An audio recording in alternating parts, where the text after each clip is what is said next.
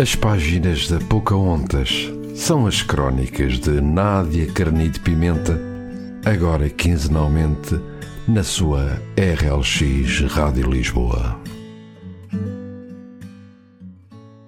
Boa noite. Estamos de volta para mais um programa das páginas da Pocahontas na RLX Rádio Lisboa. Eu sou a Nádia Carnide Pimenta e vou fazer-vos companhia durante os próximos minutos. Hoje trago-vos um texto que fala um pouco dos fins e dos recomeços. Daquele momento em que deixamos de ser adolescentes para passarmos a ser adultos e em que os dilemas próprios da idade se colocam. Todos nós já andamos na escola, todos nós já tivemos praticamente três meses de férias de verão pela frente assim como todos nós, já fizemos uma contagem decrescente para perceber quando é que o dia da liberdade iria chegar. E por liberdade, neste caso, entende-se, claro, o primeiro dia de férias de verão. Aconteceu comigo e acredito que tenha acontecido e vai continuar a acontecer com outras pessoas. Quando somos adolescentes, quando ainda andamos na escola, ansiamos muitas vezes por crescer por nos tornar adultos, para podermos fazer o que quisermos, por assim dizer. Mas quando crescemos, quando nos deparamos com a realidade da vida, com as responsabilidades, damos por nós a pensar muitas vezes no que já vivemos, no que ficou para trás, e é então, nesse momento, que reconhecemos que a verdadeira liberdade estava no tempo em que nos achávamos presos. Fiquem desse lado e ouça o texto O Último Dia. O último dia. Era o último dia de aulas e ela sabia o que isso implicava. Matizes de adeus e lágrimas no olhar. A separação das almas, muito antes, oh, tanto tempo antes, da união perfeita dos corpos. Pedaços de súplica, com voz de despedida, e palavras silenciosas que se faziam ouvir com apenas um toque. Era o último dia de aulas e ela sabia o que isso significava. A campainha tocou, anunciando a chegada das férias, e todos se levantaram do seu lugar, arrumando à pressa as coisas na mochila, já inútil, e dando encontrões a quem os atrapalhasse no caminho para a dita liberdade. E ela suspirou Olhou para ele atrás de si, atarefado em arrumar também, velozmente, os seus pertences e sair porta fora, em direção ao sol. Olhou para ele e sentiu que estava ali a sua praia, que estava ali o seu verão, bem como as restantes estações que compõem o ano inteiro. Ele trazia no olhar a perspicuidade das chuvas de inverno. Trazia no seu sorriso as cores do arco-íris das tardes de sonho da primavera. Trazia na sua voz o sabor dos lados nas horas quentes de julho e agosto. Trazia no andar a graciosidade das folhas caídas no outono. E ela não queria acreditar. Ela não queria aceitar que passaria tanto tempo sem o ver. Dias, meses, anos, quem sabe, uma vida inteira, porque em setembro começaria uma nova etapa para ambos. E em vez da promessa pendente de uma união de almas e corpos, nunca concretizada, era a separação agonizante que lhe moía o peito. Dias, meses, anos. Não escreviam eles todos os dias a data no caderno para marcar a lição? Ela escrevia e pensou que ele deveria escrever também. Porque ela olhou e ele olhou e porque foi num dia com data que nasceu o sol dos seus olhares. Agora, tudo isso acabara. Ela sabia, sabia que lhe devia ter dado ouvidos, enquanto o coração ainda tinha espaço para suportar o peso da mágoa e da desilusão. Agora, era tarde demais. Ela sabia que errara, errara, ao não o ouvir a.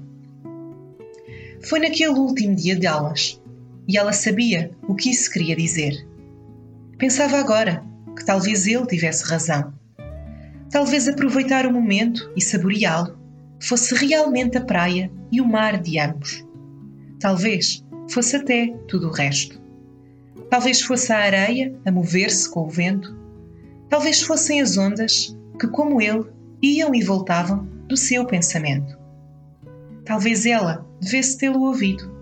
Talvez ele tivesse razão, e se ela tivesse aceitado o só momento, tivesse ficado com a eternidade nos braços para o resto da vida. Respirou fundo e fechou os olhos naquela tarde de um junho já tão refeito desde esse em que tudo terminara. Durou o tempo que tinha para durar, pensou, porque não estava destinado e porque o destino ninguém pode contrariar. Ela cresceu e sucumbiu. Por entre a confusão de sorrisos novos e amores novidade, no meio de conchas, búzios e estrelas do mar com nome de poema e cheiro a futuro, ela cresceu. Aprendeu a guardar em si aquele toque de campainha, aquele adeus não pronunciado, aquela praia e aquele mar com gosto de tsunami. Por entre sombras, muitas sombras, ela cresceu e conseguiu feri-las, curando as suas próprias cicatrizes que ainda ardiam quando sentia o sal do oceano na pele, e conseguiu afastá-las, sem se ofuscar um segundo que fosse. Ela sabia, sabia, porque ainda tinha a luz, porque ainda tinha o sol daquele olhar que restou quando a eternidade não quis morar nos braços dela. Por isso, foi no silêncio que a recordação do último dia de aulas da escola secundária ficou. Porque, mesmo abdicando de tudo o resto e abrindo as mãos, havia uma coisa que não queria sair de dentro dela: aquele olhar. E ela sabia, tal como sabia muitas outras coisas, tal como sabia que o destino é mais teimoso que a sua vontade. Ela sabia que o sol, dos olhos nos olhos, tinha maior beleza no silêncio. Para os jovens que ainda se encontram neste patamar e que se questionam todos os dias, posso deixar-vos como conselho que aprendam a viver o momento Claro que é bom e necessário fazermos planos para o futuro, mas quando somos crianças ou adolescentes, é quando mais tempo temos e mais margem temos para experimentar, viver, errar, cair e levantar. Por outro lado, e como é referido no texto que acabei de partilhar convosco, as recordações são aquilo que nos alimenta a vida, que nos permite e nos ajuda a continuar em frente. Especialmente as recordações doces, ingênuas, os momentos do tempo em que achávamos que não sabíamos nada, mas afinal sabíamos tudo. Ou pelo menos, tudo aquilo que importava. E já sabem, se quiserem acompanhar o que vou escrevendo, visitem o meu blog com o mesmo nome deste programa, As Páginas da Pocahontas, em aspáginasdaPocahontas.blogspot.pt Visitem também o meu site para ficarem a saber um pouco mais sobre mim e sobre o meu trabalho, acedendo através de nadiacarnitepimenta.wixsite.com Nádia. Sigam-me nas redes sociais, no Facebook em Nádia Carnite Pimenta, autora, e no Instagram em nadiacarnitepimenta.autora. Eu despeço-me com a música Antes dela dizer que sim, de Bárbara Tinoco, marcando encontro para daqui a duas semanas na RLX Rádio Lisboa.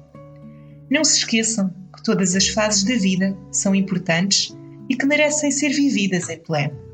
Por isso, desfrutem.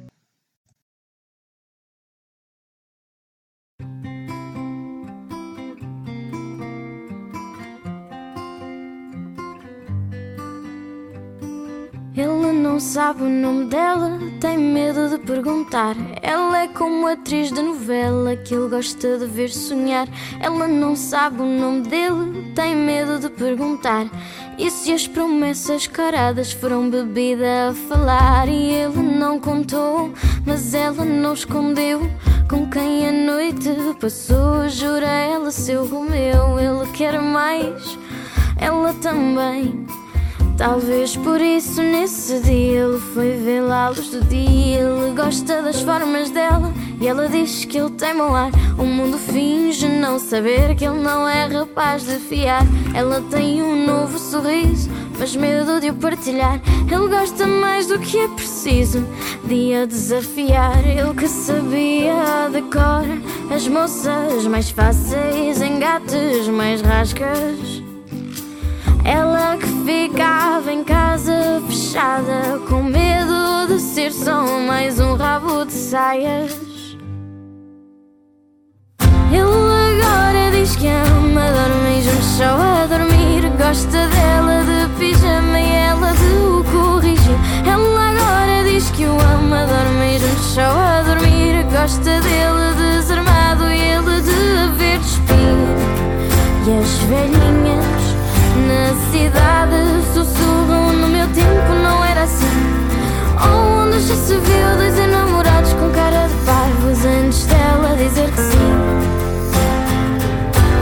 Antes dela dizer que sim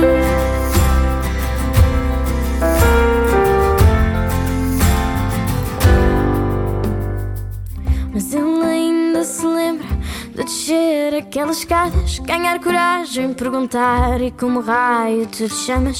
Ela fingiu-se de irritada, ofendida pela trama. Reuniu coragem para o amar, perguntou e tu como raio te chamas.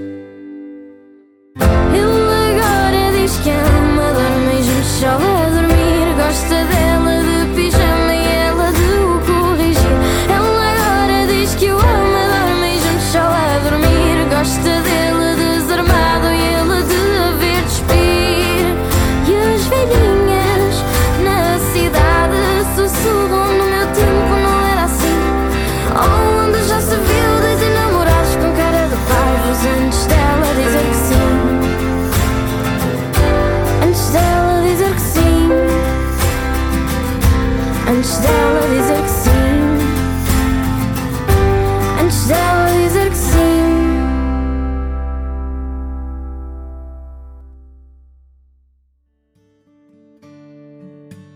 As páginas da Pocahontas são as crónicas de Nádia Carnide Pimenta, agora quinzenalmente na sua RLX Rádio Lisboa.